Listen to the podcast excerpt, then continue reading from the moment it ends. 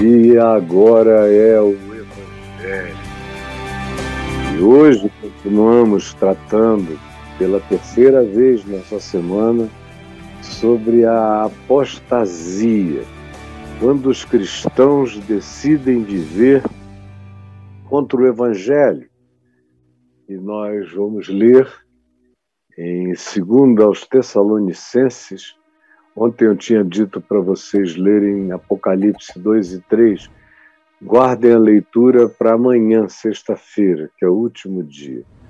Hoje eu quero ainda continuar em 2 aos Tessalonicenses, no capítulo 2, do verso 7 ao verso 17. E o tema é esse, apostasia, parte 3. Quando os cristãos vivem existem, são contra o Evangelho, ainda que eles pensem que estão sendo a favor, ou que eles estão vivendo em favor do Evangelho, mas estão de fato vivendo contra o Evangelho.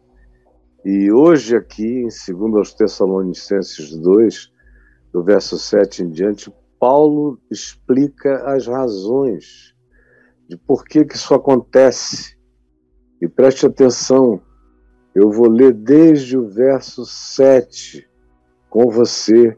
Fique comigo e guarde bem, preste atenção.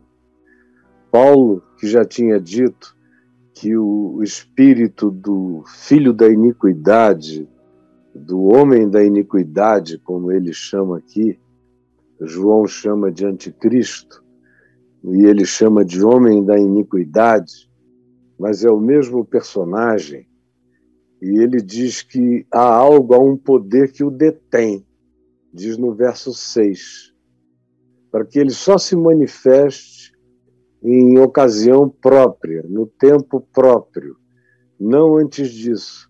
Mas João nos advertiu de que estavam no mundo, nos dias dele, uma quantidade enorme já de anticristos, e ele diz que essas pessoas ele as encontrava dentro da comunidade da fé.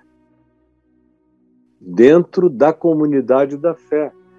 Ele não estava falando de gente fora.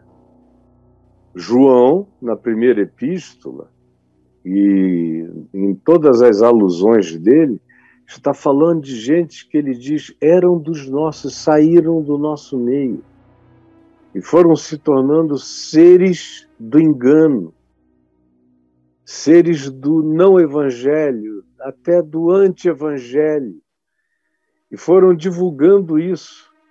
E uma quantidade grande de pessoas, João diz nos dias dele, no primeiro século, uma quantidade grande de pessoas prefere prefere essa semelhança que não é prefere essa coisa que parece, mas não é, que usa o nome de Jesus, que usa as expressões do Evangelho, mas não é, nega os fundamentos, as essências, cria uma casca grossa, tosca, rude, com slogans, com clichês, com nomes, com nomenclaturas do Evangelho, só que não. Parece, mas não é Evangelho de Jesus. E João disse: já estão entre nós. Você imagina, isso foi no primeiro século. Hoje a gente está aqui, 17 séculos depois daquilo, 20 séculos depois daquilo. E o que, que acontece? A acumulação de anticristos, de homens e mulheres da iniquidade espalhados pela terra, no meio cristão, porque a apostasia, como eu disse a vocês, é algo cristão.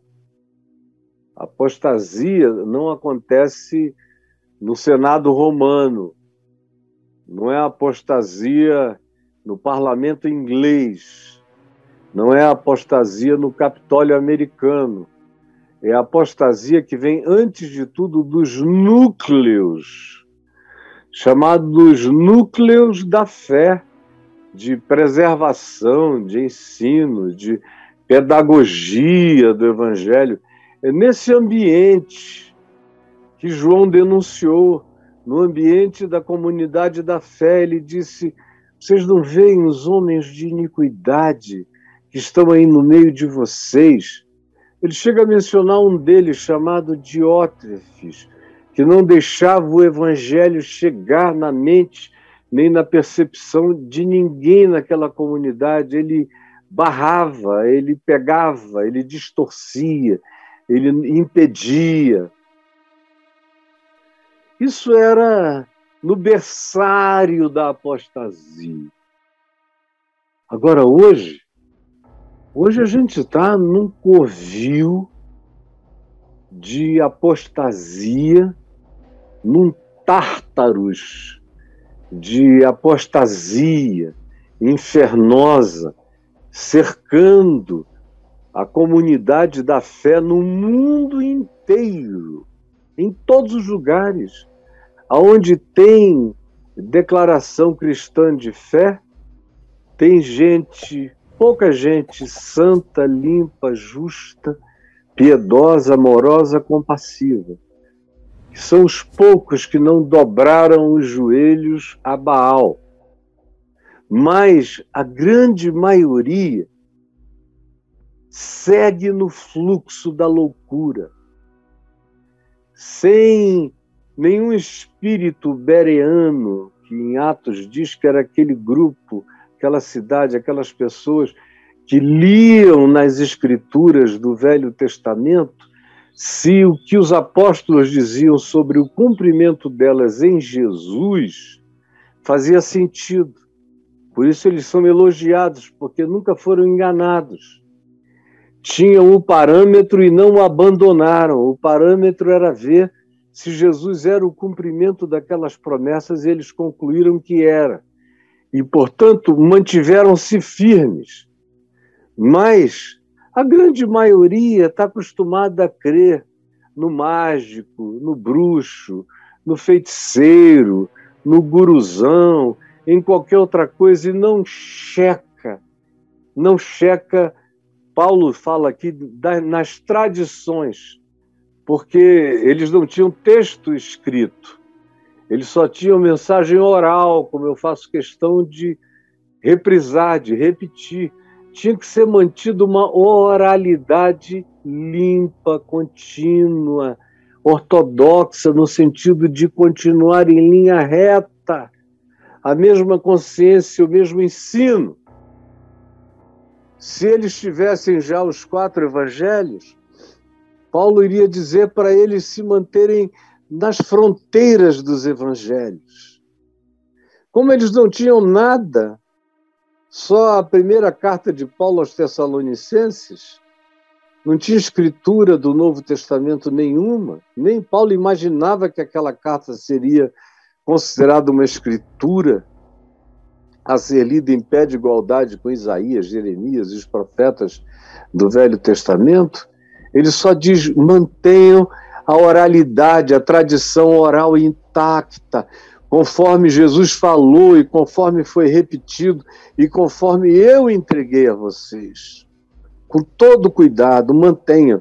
Mas a maioria simplesmente ia conforme a manifestação da última euforia, da última moda, do último mover, do, da última invenção, do último entretenimento gospel, que eram trazidos por esses homens de iniquidade, porque desviavam o caminho não só da verdade, mas ensinavam essas pessoas a colocarem o pé no engano e a viverem de engano em engano e a se viciarem, se condicionarem, se alimentarem da mentira, até que a mente entra num estado reprovável e frequentemente não sabe mais voltar.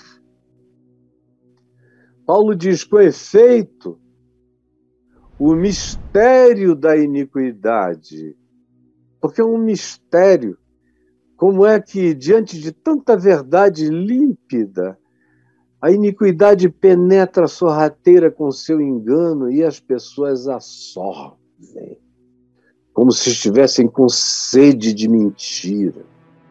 Com efeito, o mistério da iniquidade já opera. Já opera, Paulo diz.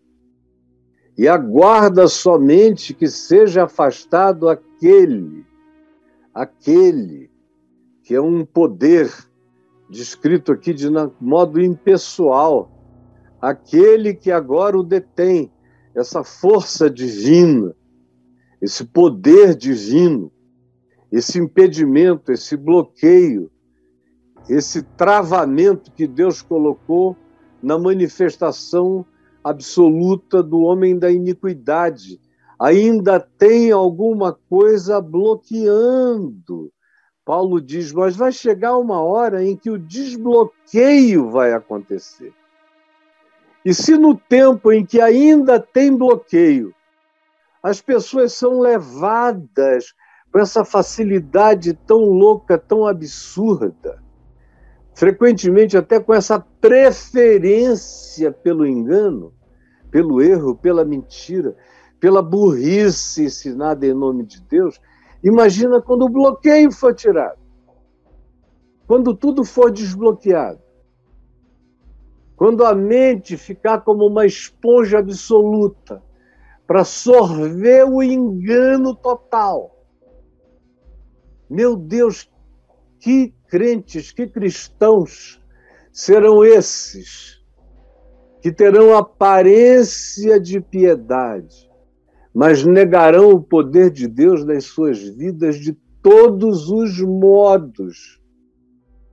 Terão todos os jargões da fé, mas todas as negações das manifestações genuínas da obediência ao Evangelho, que é o amor de Cristo praticado entre os homens no mundo.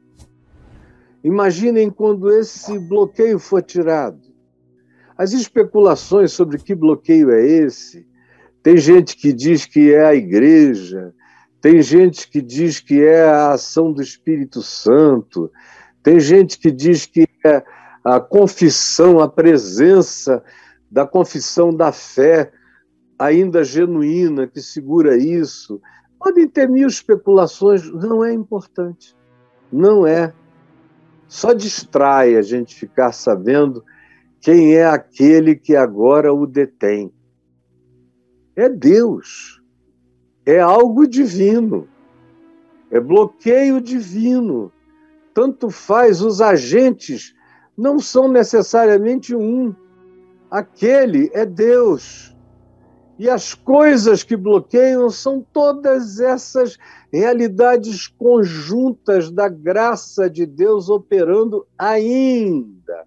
Ainda, a palavra é ainda. Detendo, convencendo, acordando alguns, dando a chance de ouvir e a vontade ainda em alguns poucos de escutar, de acolher, mas isso é um ainda. Esse tempo está acabando. Esse tempo vai passar. Então, quando o bloqueio for tirado, quando o testemunho que ainda é dado e que chega ainda, e a ênfase é no ainda aos corações, então, quando esse bloqueio da maldade quando essas correntes, como diz Pedro na segunda epístola e Judas, irmão de Jesus, na epístola única dele, fala que eles estão detidos, acorrentados, esses poderes da loucura total. Quando isso for aberto, quando esse fosso do abismo for destampado e essa malignidade for liberada, então será de fato revelado o iníquo. Isso é muito forte, porque olha, o que a gente já viu de ser humano perverso no curso da história humana Não está escrito em lugar nenhum. Ninguém imaginava. Imagina só se Adão poderia imaginar que da descendência dele sairiam monstros e monstros e monstros e monstros e diabos e demônios humanos. E que quem não ficasse assim ficaria, todavia, totalmente emburrecido, bloqueado, tapado, cego, levado de engano em engano, tateando pelo mundo, pela existência, sem ver, sem enxergar nem o que é óbvio, e frequentemente entrando em estado de negação com relação à verdade, com medo da verdade, alguns até com raiva da verdade. Quando aquilo que detém isso for retirado por inteiro, e esses poderes do engano ficarem livres entre nós, então será revelado o iníquo. E tudo que a gente viu de gente iníqua, de pessoas iníquas, de obras perversas, realizadas pelos diabos humanos, será coisa do jardim da infância da iniquidade.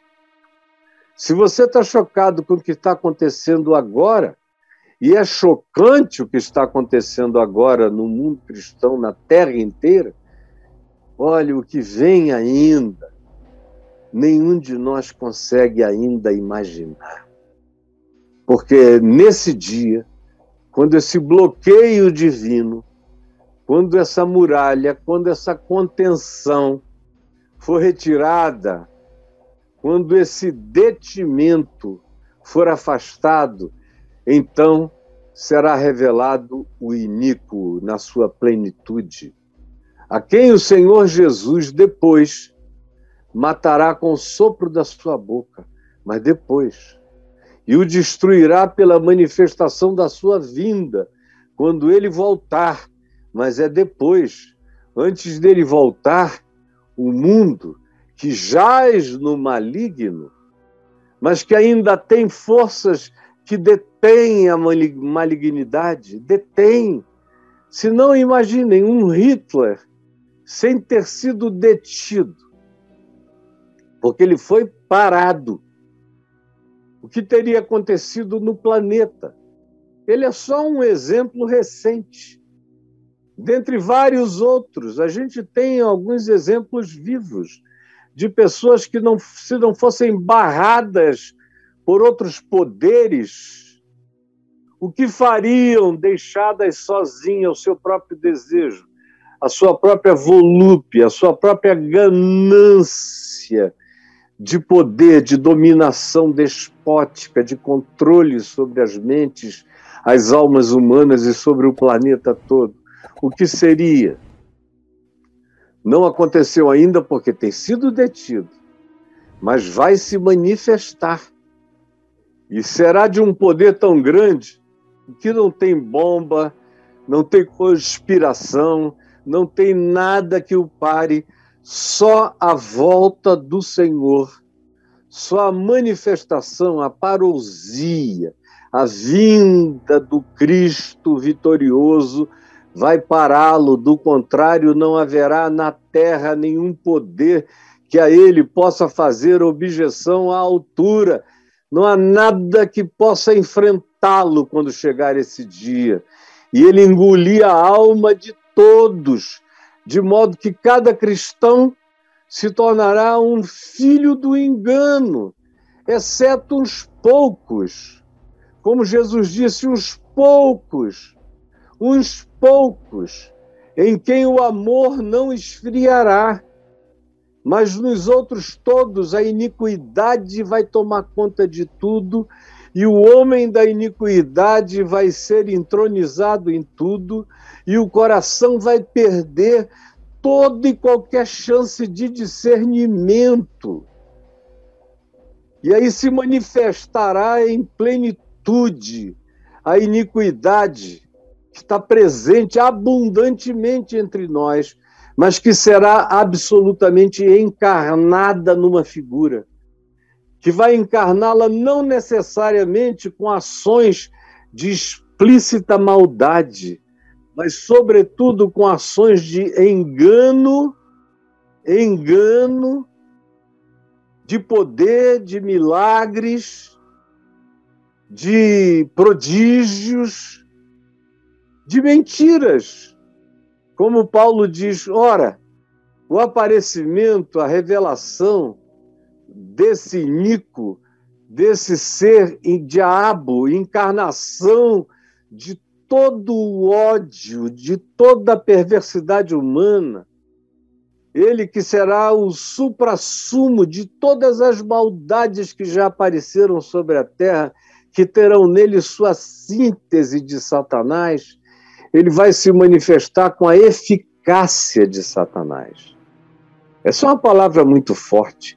A eficácia desse que é o opositor de todo bem, de todo amor, de toda graça, de toda compaixão, de toda misericórdia, de toda solidariedade, de todo e qualquer espírito de socorro, de mutualidade. Ele vai destruir isso tudo do mundo que restou, exceto no coração de uns poucos nos quais o amor vai ser mantido, como aquela chama das virgens nécias que não se apagará no coração de uns poucos. A maioria vai abraçar a escuridão e se manifestará o iníquo, segundo a eficácia, segundo a inteligência, segundo o poder operativo de Satanás, com todo o dunamis, com todo o poder, com toda a capacidade chocante, impressionante de poderes divinos, assim interpretados, na realidade, poderes sobrenaturais, incomparáveis, ou poderes técnicos, ou poderes tecnológicos, ou poderes de inteligência, ou poderes de ciência, ou poderes de conhecimento, ou poderes de revelação de mistérios que ninguém podia imaginar que se saberia. O fato é que ele chega com a eficácia de Satanás, segundo o seu poder, que não são poderes de chifre, nem de capirotice, mas de anjos de luz. Anjo de luz, de ministro de justiça. Chega carregado de ideologia e de poder assombroso para viabilizar, por isso a palavra é eficácia, não é eficiência, é a eficácia é a eficiência em prática, em realização, em praticidade, em operatividade, é operante. É poder operante, realizador, são sinais de realização, prodígios incontestáveis. Tudo isso da mentira, do engano. Todo mundo vai jurar que está diante de algo extraordinário, excepcional, que precisa ser obedecido, é um ungido do Senhor. Os crentes vão logo chamá-lo de ungido. Porque ele vai se manifestar, preste atenção, não com coisas extraordinariamente esquisitas, mas com coisas que os cristãos chamarão de poder de Deus, sinais e prodígios, só que não são da verdade, nem do amor, nem do evangelho, são da mentira.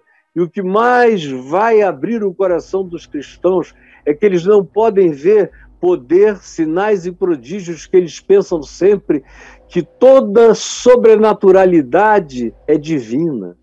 Eles não conseguem ver que você pode usar o nome de Jesus, os clichês de Jesus, praticar profecias, expulsar demônios, fazer tudo que Jesus disse em Mateus 7, que alguém pode fazer em seu nome, sem ser dele, acerca de quem Jesus dirá: Eu nunca te conheci. Você é filho da iniquidade, pratica a iniquidade, sai daqui. E esse aqui é mais aperfeiçoado ainda, porque ele trabalha com a eficácia do anjo de luz, que é Satanás, com todo o poder, sinais e prodígios da mentira, do engano, da dissimulação. Vai ter gente jurando que é, mas não é. E também ele vem, é óbvio, com todo o engano da iniquidade. A iniquidade pode parecer com equidade. A justiça pode ser vestida de injustiça com a maior facilidade. Nesses dias, um dos instrumentos que mais facilitam a gente a ser enganado são as tecnicalidades da justiça. A justiça não busca justiça, ela busca tecnicalidades que sejam amarradas de maneira coerente. Por isso existem tantos advogados de defesa que são capazes de libertar o próprio Satanás. Tamanhos são os argumentos e as injunções e as amarrações de tecnicalidades de justiça, entre aspas, que são as verdadeiras injustiças de fato, todo engano da injustiça aos que perecem. Só os que perecem é que serão enganados. Por quê? Por que, que eles perecem? Por que, que eles são enganados? Preste atenção. Por que eles perecem? Por que eles são enganados? Pense. Porque eles perecem porque eles são enganados? Me diga. Paulo diz: porque não acolheram o amor da verdade para serem salvos. Repita aqui comigo. Porque não acolheram o amor na verdade para serem salvos. Por quê? Por que, que isso vai acontecer? Porque eles não acolheram o amor. Porque eles não acolheram o amor na verdade. O que, que é isso? Não é um amor romântico, um amor ah, de uma abstração que não sabe fazer diferenciação entre a equidade a iniquidade, a justiça e a injustiça. Não é um orgasmos de sentimentalismo.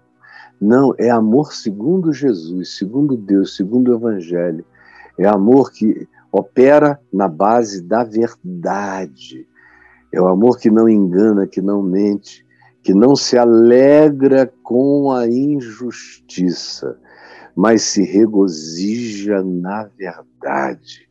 É amor coerente com Jesus em tudo. No que ele fez, ensinou, gestuou, praticou. É amor segundo a cara de Deus em Cristo, segundo a face de Deus conforme o Evangelho. Esse é o amor que nos salva da iniquidade absoluta nos salva da apostasia total. Agora, a maioria entra no engano. Por quê? Porque não acolheram o amor. Você fechar o coração para o amor, você me ouve aqui pregando sobre amor, diz, ah, o Caio só fala sobre amor. Outro dia eu vi alguém dizendo, temos que parar com essa amorolatria. E eu pensei, ele é novo, jovem demais, não sabe nem o que ele está ainda dizendo. Ou ele entende amor de maneira totalmente errada.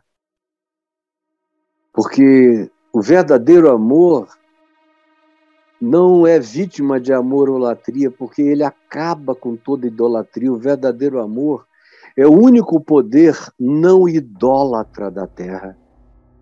Não idólatra. Mas quando a gente não acolhe o amor segundo Cristo, segundo o Evangelho, segundo as práticas, as vivências e o ensino de Jesus totalmente, quando a gente bloqueia isso, você bloqueia o amor de Deus, que só é liberado através do amor ao próximo, seja quem seja o próximo, mesmo o pior próximo, mesmo o maior antagonista. O amor de Deus só se estabelece quando a gente é capaz de amar não os amigos, mas os inimigos. Quando o nosso coração fica cheio dessa consciência de que amar é um privilégio. Amar é o único escudo que eu tenho no Evangelho para passar pelo mundo, é amor. E é amar. Segundo a verdade. Amar não na mentira, amar na verdade, na sinceridade segundo os conteúdos do que seja amor praticado por Jesus. Esses que foram enganados, que são a maioria absoluta, que se tornaram os apóstatas do engano, da ilusão, da miragem, são os que não acolheram o amor da verdade para serem salvos. E é por este motivo que é um motivo terrível. Você ficar todo dia, todo dia, todo dia ouvindo a palavra, como vocês aqui. Todo dia, ouvindo a palavra, todo dia ouvindo a palavra. Tem gente que vem aqui, ouve a palavra e vai embora para falar mal da palavra que ouviu. Não sabe o mal que você está fazendo não sabe o mal que pratica contra si mesmo, correndo o risco de ficar cauterizado. Não venha aqui, não, é um conselho que eu te dou para o bem da sua própria alma, não venha aqui. Se você vem aqui só para ver o que eu estou pregando, para sair por aí tentando desconstruir essa palavra, como ela é verdade, e disso eu dou a minha vida como validação, embora não seja preciso, porque Jesus já deu a dele, mas eu estou disposto a entregar a minha, porque eu não estou aqui brincando de evangelho de Cristo, e você sai daqui para tentar corromper o que eu disse, sua mente vai ficando réproba quanto à fé. Se torna cauterizada. Depois de um tempo, você se torna insensível você perde toda a chance de retroagir. Pode chegar uma hora que você queira, porque constatou, quem sabe, tarde demais, que se enfiou no maior engano possível, mas já não tem volta, é point of no return para algumas pessoas. Foi por este motivo, e essa é a razão, Paulo diz em Romanos 1, 16, 17, que são pessoas que detêm a verdade, detêm a verdade em favor da injustiça. Elas param, elas obstaculam, elas mentem, elas bloqueiam a verdade, o que poderia ser a salvação, a libertação, o livramento, elas impedem. Elas mentem contra a verdade em favor da injustiça, do engano. E é por este motivo que é gravíssimo você passar pelo mundo bloqueando a verdade do Evangelho. Só porque você não gosta dele para você, você não quer que ninguém o ouça, que ninguém o internalize, que ninguém o pratique. É por este motivo que Deus lhes manda, lhes envia a operação do erro. É Deus quem manda, é Deus quem envia. Depois de anos e anos, milênios de testemunho da verdade, e geração após geração, os corações bloqueados durante toda a civilização humana durante a visitação de Deus em Cristo na terra, durante todo esse tempo de testemunho intenso do Espírito Santo no coração das pessoas.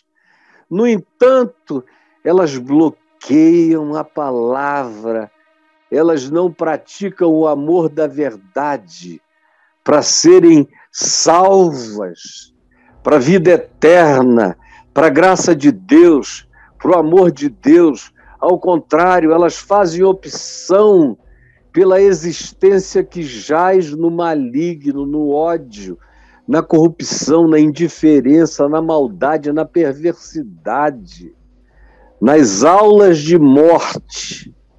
E esse é um motivo, é um motivo idêntico ao de Satanás, que tendo tido acesso a Deus, sendo supostamente, como diz a tradição cristã, ou a tradição da teologia cristã, que é só uma tradição, não tem nada explícito a esse respeito, sendo, todavia, segundo as maiores e as mais comuns interpretações, um querubim da guarda, um anjo de luz, vendo a face de Deus, se transformou num opositor, num Satanás. E o que Paulo está dizendo é que é o que aconteceu com ele, a mesma síndrome de Lúcifer, vai tomar conta de quase todo mundo que a gente chama igreja, que a gente chama cristão, quase todos, porque essa não é uma palavra para Hitler, nem era para Calígula, nem para Nero, nem mais tarde para Domiciano, nem para Diocleciano, nem para os grandes opositores da igreja, não. É uma palavra para a igreja.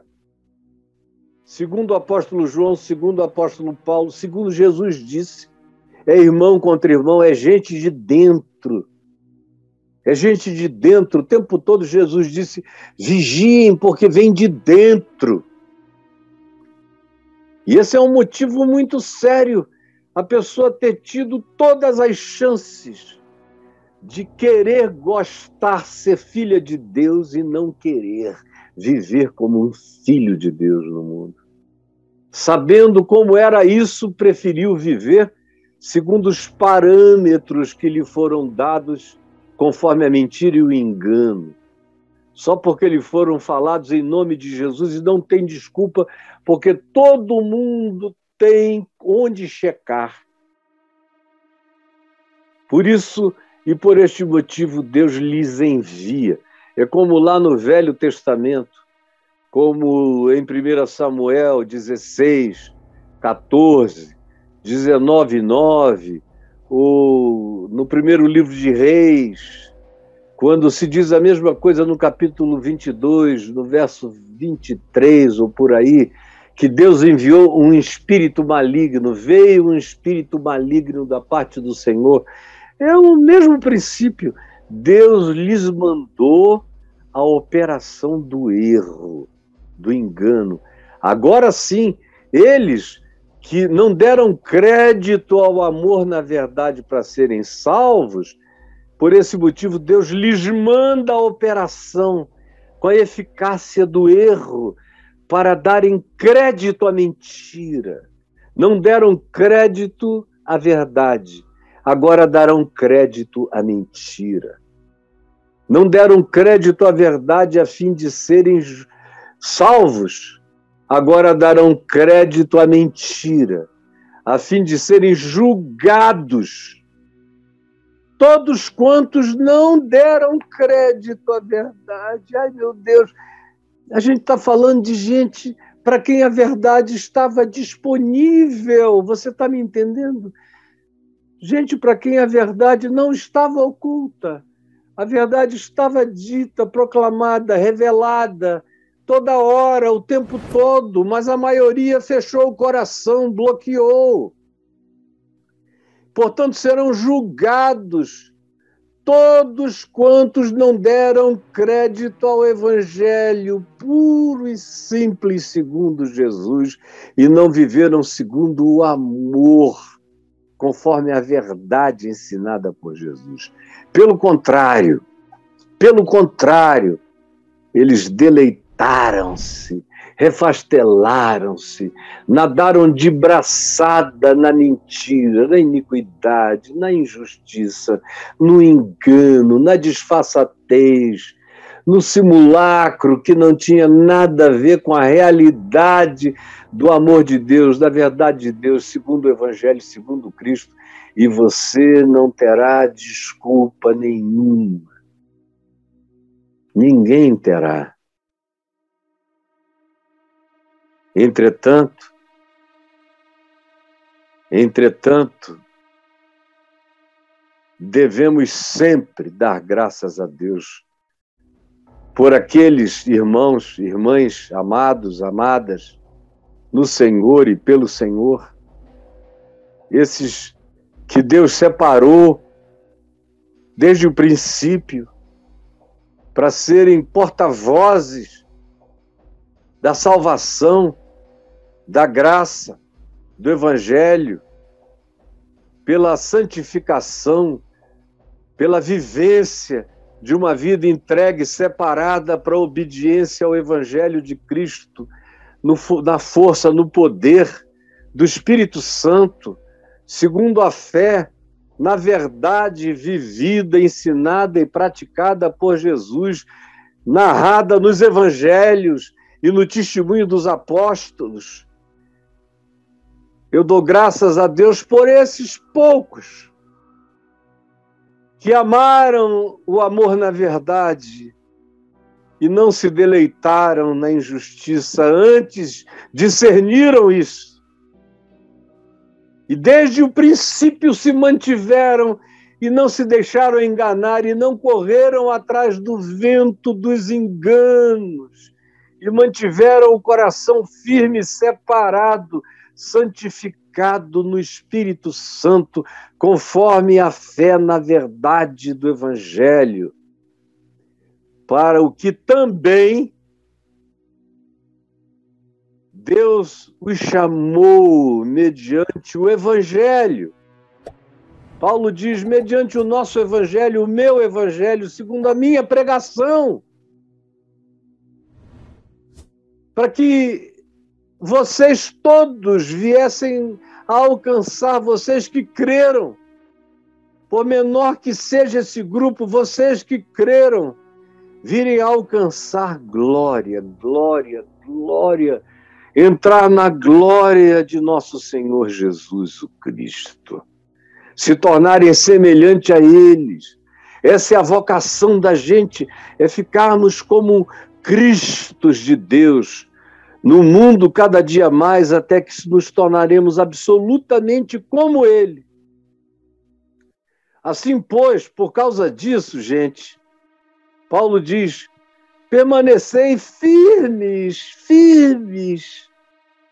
Deixem de ficar tergiversantes. Escolham logo o lado de vocês, escolham a quem vocês vão servir. Parem de ficar pesquisando no engano, no erro, como vocês fazem, procurando, procurando novas revelações. Não há novas revelações. Só há a boa nova, que é uma revelação perene, eterna. Paulo diz que se tirarem alguma coisa dela ou se acrescentarem alguma coisa a ela, essa supressão ou esse acréscimo são malignos. O Evangelho é a boa nova, a única boa nova. Ora, permanecei firmes nessa palavra, guardando o ensino de Jesus, dos apóstolos, conforme eles foram transmitidos a vocês. Hoje em dia, se diria conforme a narrativa e o ensino dos evangelhos. Conforme foram ensinados, não pela denominação de vocês, mas por Jesus, pelos apóstolos. Seja isso por palavra oral, foi transmitida a vocês, gente que falou exatamente o que Jesus ensinou, ou seja, por epístola minha, que ele estava começando a escrever epístolas, ele disse: se vocês guardarem a palavra, vocês vão ser preservados. Guardem a palavra. Essa é a preservação, é viver em amor segundo a verdade, ou seja, segundo a palavra, que foi passada a vocês, guardem-na intacta, sem supressões e sem acréscimos.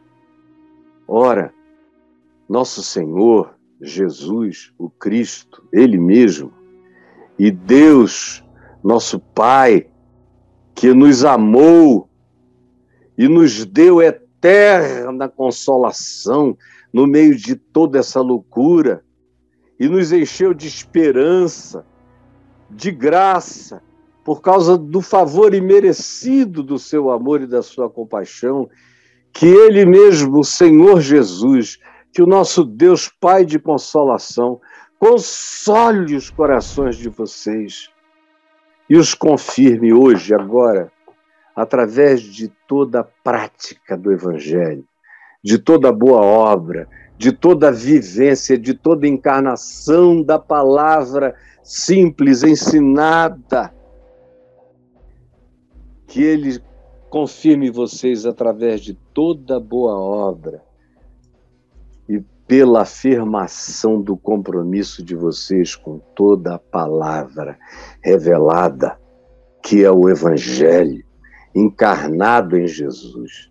Eu não estou falando da Bíblia, de capa a capa, tem muita coisa nela que Jesus e que os apóstolos disseram que caiu em obsolescência, que foi uma revelação sombra arquetípica para um tempo e uma hora.